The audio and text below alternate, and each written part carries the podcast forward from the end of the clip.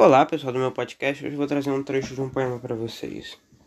Ah, é muito bom lembrar daquele dia que fomos almoçar fora da cidade.